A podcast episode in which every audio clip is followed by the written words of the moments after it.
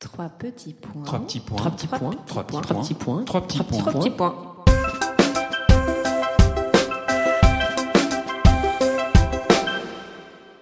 Trois petits points est un podcast dédié à un livre et son auteur. Que vous ne l'ayez pas encore lu ou que vous l'ayez adoré, ce podcast est pour vous, les passionnés de lecture. Chers auditeurs, nous sommes ravis avec Alix de vous retrouver pour un nouvel épisode de Trois petits points, avec cette fois la divine comédienne Irène Jacob, qui a pris la plume chez Albin Michel pour écrire un livre intitulé Le Big Bang. Bonjour Irène. Bonjour Alix, bonjour Julie. Bonjour. Alors Irène, c'est un premier roman très personnel et pourtant il n'est pas strictement autobiographique. Euh, Dis-nous pourquoi. Alors on pourrait dire ça comme une autofiction peut-être, c'est-à-dire que je m'appelle Irène dans le livre et c'est vraiment moi, mais la façon dont je raconte mon histoire euh, est complètement subjective. C'est pour ça que j'ai choisi de changer, enfin de prendre le deuxième nom de chaque personnage que je connaissais, mais pour raconter cette histoire. C'est une histoire en fait, euh, voilà, à travers ma famille qui est une histoire de euh, sur la vie, sur la mort, sur l'absence, et puis sur aussi peut-être l'invisible. Et ça, c'est bien sûr un champ large du livre parce que, enfin, on va en parler peut-être tout à l'heure comme ça, mais euh, au départ, j'avais envie de parler d'une certaine façon sur l'absence, puisque au deuil de mon père, quand on perd quelqu'un, on ne le voit pas et on peut s'adresser à lui, mais il n'est pas là. Et puis quand on attend un enfant aussi, pendant neuf mois, il n'est pas là et pourtant sa présence est manifeste. Et je me disais, c'est peut-être écrire un livre où je pourrais m'adresser à la fois à mon père qui n'est plus là, que je viens de perdre, et au même moment à un enfant que j'attends. Et à travers ces deux présences invisibles, voilà, euh, questionner ce monde, cet univers plein d'invisibles qui nous entoure et qui nous qui nous touche, auquel nous sommes perméables et à travers lequel on peut euh, effectivement, euh, voilà, interroger toute la vie. Et puis c'est quand même un, un hommage à la vie.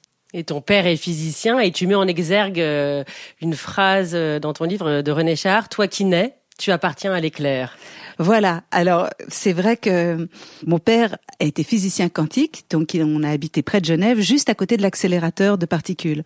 Beaucoup de gens ne connaissent pas ce que c'est que cet accélérateur, mais c'est un endroit où on essaye d'accélérer des particules pour voir, pour créer une énergie tellement forte qu'on pourrait apercevoir des particules qui seraient nées au début de l'univers. Et donc, quand j'étais enfant, en fait, cet accélérateur, euh, les, les, physiciens étaient très, très, très euh, euh, excités parce que la théorie du Big Bang, donc de l'origine de l'univers, l'univers serait né, était confirmée et ils essayaient de voir qu'est-ce qui a pu se passer à cette origine-là. Alors moi, évidemment, enfant, j'y comprenais rien. Euh, voilà, adulte, hein, voilà, je te rassure, voilà. Mais j'entendais des mots qui étaient extraordinaires, comme euh, par exemple, euh, le temps n'existe plus, il y a peut-être plusieurs dimensions. Euh, Pour une enfant, c'est terrible, c'est incompréhensible. Ou, fascinant, moi je, je dois dire. oui, de toute façon. Oh, oui. oui, puis ce sont des mots aussi qui sont parfois très évocateurs d'émotions, comme trou noir, cœur qui s'effondre, force faible, force forte. Une des choses extraordinaires de la physique quantique, donc la physique de l'univers, la physique des particules, c'est que l'infiniment grand rejoint l'infiniment petit. Alors on peut dire c'est banal, on le sait bien, mais c'est extraordinaire. Ça veut dire qu'en fait, si on va très, si on va chercher au fond de la toute petite particule, on va pouvoir comprendre les confins de l'univers. Et c'est aussi la même chose entre l'intime et le général. Plus on devient intime, plus on cherche au fond de soi quelque chose de particulier, plus on pourra rejoindre des cultures tellement loin de nous, parce qu'on va arriver à quelque chose voilà de proche. Très vite, on peut comprendre en tant qu'enfant que cet infiniment grand peut nous ressembler parce qu'on est infiniment petit. Et je crois que c'est quelque chose que j'ai toujours, enfin, qui m'a toujours accompagné. En tout cas, ce mystère-là, le fait que ces physiciens qui sont bien sûr des grands physiciens, qui connaissent beaucoup de choses, ne connaissent que 5% de la composition dont est faite l'univers. Donc finalement, on connaît beaucoup ce qu'on ne connaît pas et ils sont face aussi à l'incertitude de leur vie, à l'incertitude d'une dépression, à la mélancolie, à, enfin, à toutes ces choses-là où, malgré tout notre savoir, on restera toujours devant ce grand mystère qui nous est offert euh, et auquel nous ressemblons complètement. Pourquoi, Irène, est-ce que tu as eu envie d'écrire? Parce que toi, tu es euh, comédienne, actrice. Euh, comment un jour on se met euh, devant son ordinateur ou devant une feuille blanche et on décide de d'écrire un livre? Alors, en fait, c'est vrai que d'abord, on dit beaucoup les textes des autres, et c'est arrivé pendant un moment où j'ai fait beaucoup de théâtre et j'ai dit pendant peut-être un an un texte de Marguerite Duras, La maladie de la mort. Ensuite euh, aussi euh, un texte de, Cocteau, La voix humaine. Et puis récemment, euh, Retour à Reims de Didier Ribon. De dire un texte chaque soir, de le revisiter comme ça, au bout d'un moment, on est presque en familiarité avec ces auteurs. On arrive à quelque chose où presque l'écriture nous vient dans la, enfin, vient sous la peau. Enfin, ça devient presque quelque chose de très perméable. Et c'est vrai que j'ai souvent écrit des rêves, des des notes au moment de la grossesse, des choses, des journaux comme ça. Et puis aussi d'observer les physiciens qui, qui observent un monde complètement fou, euh, inimaginable qui est le nôtre. Et donc euh, j'avais j'avais écrit plusieurs choses, des rêves et je me suis voilà comment est-ce qu'on pourrait faire une pâte de tout ça, c'est-à-dire euh, trouver un livre qui pourrait relier tout ça. Et et ça a été pour moi en dialogue avec les textes que je disais chaque soir, en fait, aussi une façon de trouver mes mots. Et ça a été très, très porteur. Même aujourd'hui, pour dire les mots des autres, je les réfléchis autrement, sachant aussi par, euh, voilà, par où ça passe. Et j'ai découvert d'ailleurs à quel point l'écriture était physique. Enfin, c'est-à-dire qu'après avoir écrit, on est, enfin, on a, on est fatigué. Il y a quelque chose de, comment dire, de, de, de le corps euh, s'est vraiment engagé. C'était dur, c'était difficile. Qu'est-ce que, comment t'écrivais? Est-ce que tu avais des rituels d'écriture? Au début, non. En fait, je sentais ça un petit peu comme un puzzle. Au début, on est très excité de faire son puzzle. On commence par tous les bords. C'est assez facile. Ça, c'est bien. Ensuite, quand on s'attaque au ciel bleu, bleu, bleu, ça devient plus difficile. Enfin, c'est-à-dire, c'est dans les moments où tout d'un coup, il faut résoudre, il faut fermer, il faut trouver une forme. C'est peut-être le plus difficile. En fait, de se dire, voilà, qu'est-ce qu'on veut dire à travers ça, qu'est-ce qu'on va raconter? Et comment est-ce qu'on va mener le livre jusqu'au bout?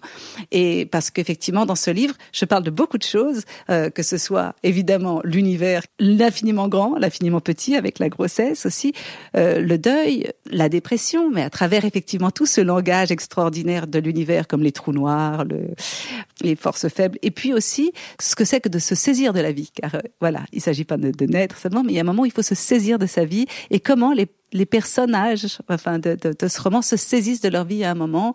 Voilà, essayent de, de trouver un, un, sens à la lumière du matin et pouvoir se laisser aussi euh, porter par ça. Alors ton père est physicien, tu parles tout le temps de son activité et de, ce qu'il fait et de ce qu'il t'a appris. Tu répètes souvent cette phrase, le Big Bang a commencé par une soupe. Alors explique-nous. oui, parce que beaucoup de gens se disent, ah, le Big Bang c'est une grande explosion. Alors non, ce n'est pas une grande explosion. Dans ce que disent les physiciens, je disais moi, souvent au repas, les gens, les amis dire, alors, euh, dis donc, euh, raconte-nous, le Big Bang, ça s'est passé comment?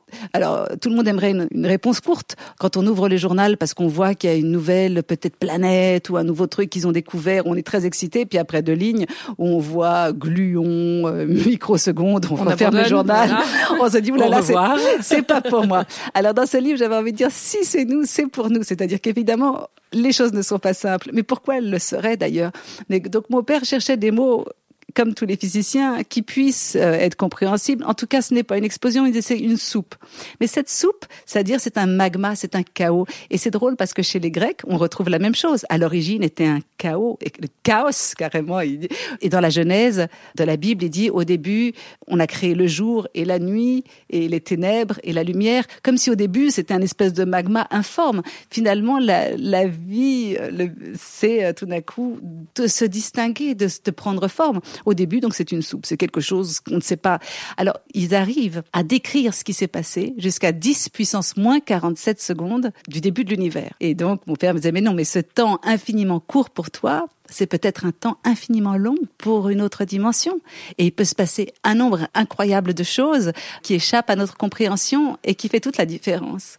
Non, mais c'est vrai que quand on entend un physicien parler, comme l'un d'eux dit, quand je l'écoute euh, au début, je comprends et ensuite j'aime. Et c'est vrai que très vite, on arrête de comprendre. Mais on aime parce que euh, je crois qu'on peut sentir que ça parle de nous. Parce que c'est comme le bout de l'iceberg. Enfin, c'est cette façon d'apercevoir quelque chose et puis les, les, scientifiques sont étonnamment humbles par rapport à ce qu'ils ne connaissent pas. Ils disent toujours, à partir de là, on ne sait plus très bien. Et c'est ce on ne sait plus très bien que j'avais aussi envie de questionner dans ce livre, en fait. On, l'entend, on le lit. Euh, en fait, c'est ça que je trouve très joli. Tu, tu, tu, rends la science très poétique, moi, je trouve. Parce que je l'ai, je suis pas scientifique moi non plus, et donc je l'ai reçu de telle façon, et que j'en ai reçu quelque chose. Et puis ce, ce on ne sait plus très bien, c'est là où se passe la vie en fait quand même. C'est là où se passe l'attente. Euh, un enfant qui va naître qu'on ne voit pas, mais un corps qui grossit. Tout le monde le sent, enfin, mais il n'est pas là.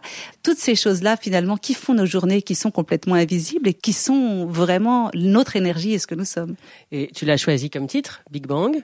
Big Bang. Ça allait soi ou t'as dû as Non, j'avais au début j'avais d'autres idées effectivement, mais Big Bang c'était il y avait justement toi qui nais, tu appartiens à l'éclair, il y avait une énergie parce que Big Bang c'est vrai que c'est un moment où, d'abord, il y a un mystère puisqu'on ne peut pas savoir exactement ce qui s'est passé, mais il y a aussi un, il y a quand même un choc. Il y a un choc que ce soit euh, de la mort, de la vie, de cette énergie extraordinaire pour nous propulser à la vie, pour nous tenir debout, pour parler, pour aller vers l'autre. Voilà, toute cette énergie-là, euh, Big Bang, quoi. Et il y a la naissance, la naissance, enfin, bien sûr, la, naissance, de ton bébé, enfin, en tout cas, ce qu'on. Ça se termine par la naissance, ouais, la naissance à la vie. Et puis, c'est vrai que dans la, la physique quantique, moi qui ne la comprends pas, il y a tout un langage auquel on peut facilement poétiser. Par exemple, ils disent qu'une particule, dans la physique quantique, elle peut être là et pas là à la fois. Alors on se dit tiens ça c'est incroyable. Oui tu dis ça les quarks et les non quarks. Enfin je sais pas à chaque fois c'est oui et non quoi. et alors on se dit ah bon alors là et pas là à la fois. Quelqu'un qui vient de mourir on, on sent vraiment qu'il est là et pas là à la fois. Et un bébé qui est dans le ventre il est pas là dans la pièce mais c'est comme un éléphant enfin dans, dans, dans, la pièce aussi donc là et pas là à la fois. Et cette façon aussi dans la vie de la traverser en étant là ou pas là. Enfin de se saisir et de dire je suis là. Et donc c'est comme ça que termine aussi le livre avec cette affirmation là. Mais euh, je me disais dans ce livre, j'aurais envie de parler de choses dont on ne parle pas au café ou en général. On dit pas tiens ce matin j'ai senti quelque. Enfin non, on, On, parle de choses concrètes, on parle du visible, c'est ce, qui nous relie et qui nous, nous rassemble.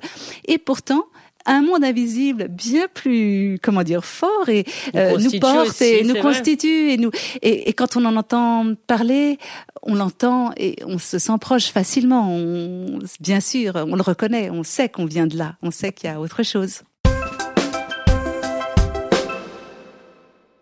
Il y a un thème qui revient souvent dans ton livre, c'est euh, la dépression. Ta grand-mère, maniaco-dépressive, euh, les dépressions d'un oncle, puis de ton père, mais aussi euh, celle de ta mère que tu apprends à l'âge de 11 ans.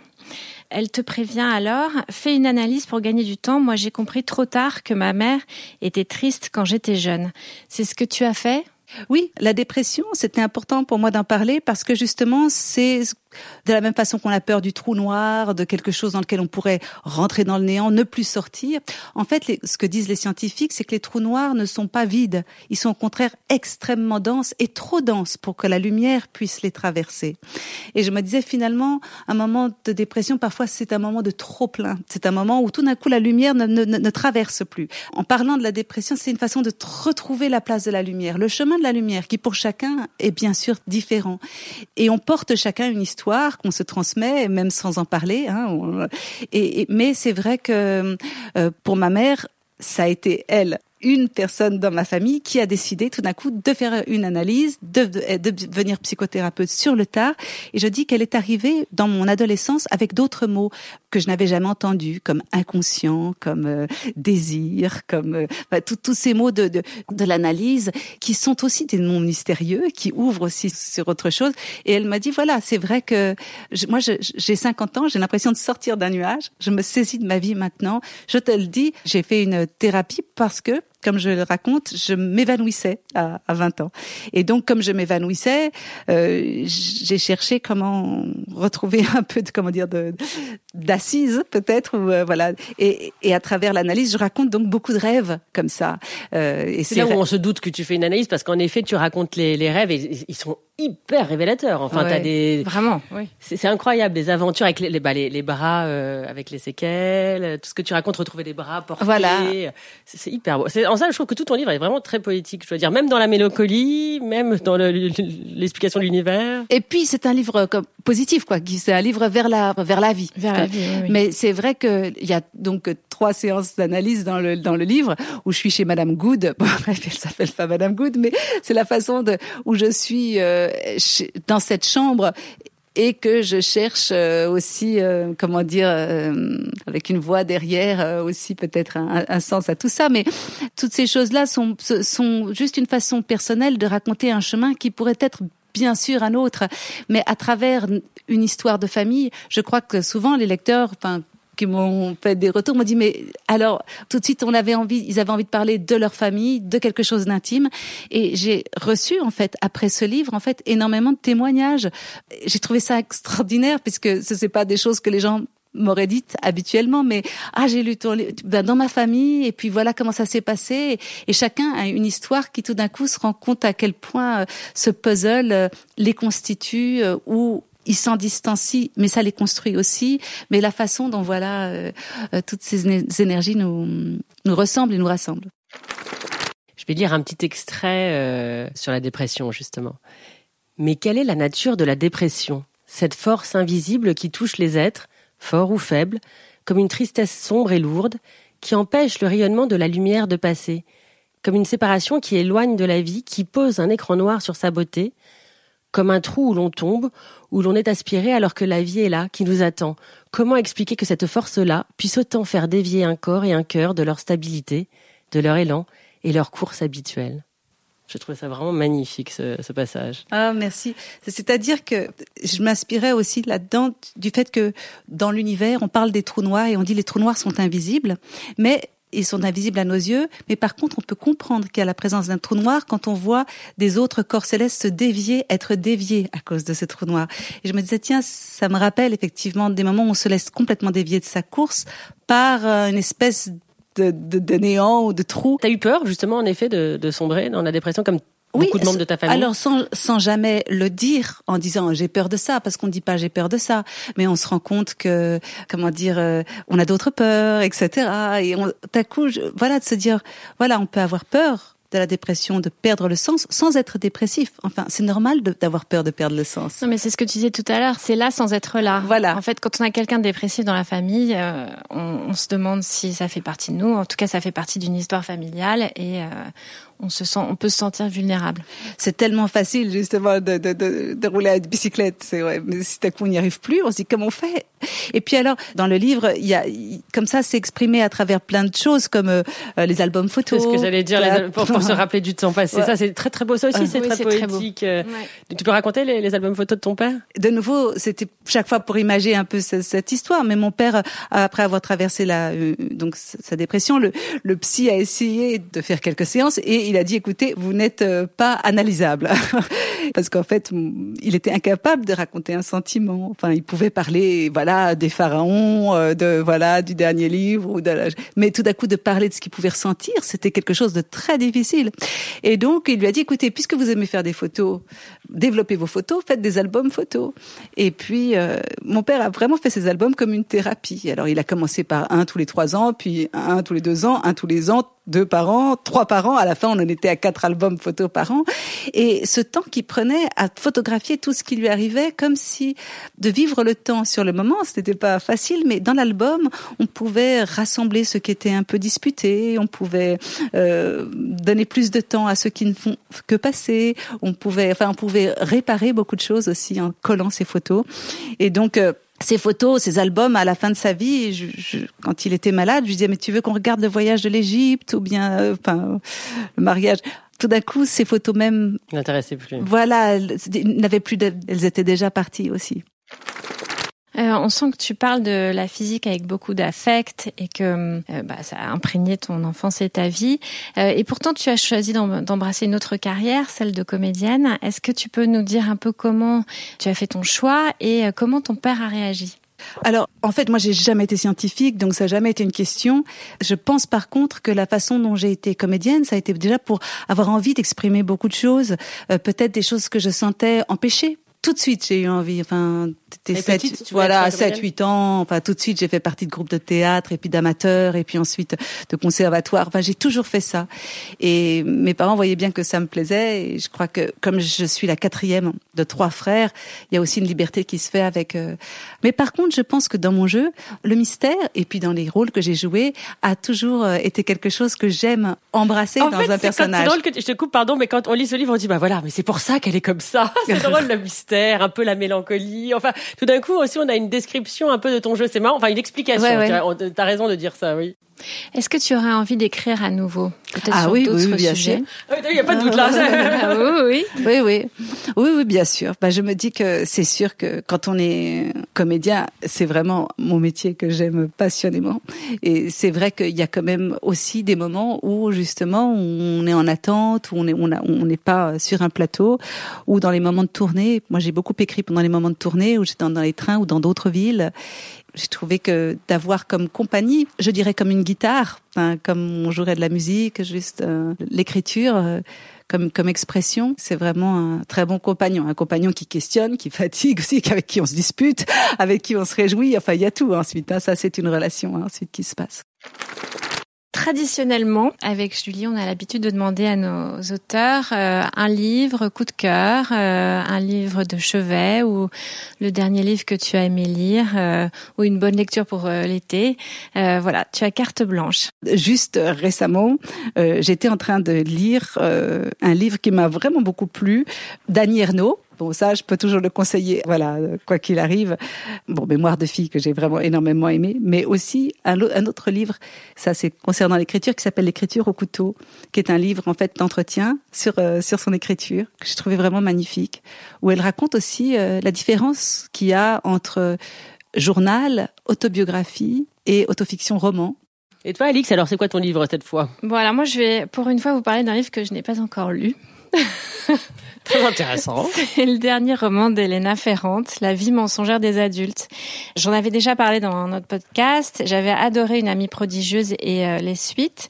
Donc euh, moi j'adore cette euh, femme et son écriture parce qu'elle arrive à décortiquer des situations de des moments de vie, ce qui pourrait tenir en, en un paragraphe tient en 20 pages et euh, c'est extrêmement bien écrit même si c'est une traduction de l'italien. Voilà, donc ça, euh, je l'ai, je l'ai acheté, je l'ai dans ma valise et euh, je suis sur les starting blocks pour le lire. Et ben moi, j'ai évidemment englouti le dernier livre aux éditions du Seuil de Dominique Missica sur un amour de Kessel, puisque je suis fan de Kessel. C'est sur Kessel, c'est sur son amour avec Germaine Sablon, qui était une euh, une grande chanteuse euh, de l'époque et qui, la Seconde Guerre mondiale, va s'engager. Lui va vouloir s'engager à tout prix. Il rejoint De Gaulle. Elle arrive aussi. Euh, elle va avoir des médailles de guerre parce qu'elle va conduire euh, les ambulances. Et euh, aussi, surtout, elle va interpréter cette chanson, Le chant des partisans, que euh, Kessel écrit avec Maurice Druon, son neveu. Et c'est drôle parce qu'il a, il, a beaucoup d'intuition, Kessel, comme toujours, et il dit peut-être qu'on se souviendra de moi et de nous que pour cette chanson. Et moi, je dois dire que le chant des partisans, ça me bouleverse. C'est super beau, comme toujours. Et Dominique Messica, elle écrit très bien. Elle avait écrit la vie de la femme de Léon Blum. C'est, toujours des très belles biographies. Moi aussi, qui suis fan de biographie, je vous les conseille. Voilà, Dominique Messica, et que j'espère peut-être qu'on va avoir en podcast. On espère, on croise les doigts. Merci beaucoup Irène. Merci. Merci. À très vite pour un trois petits points. À très vite.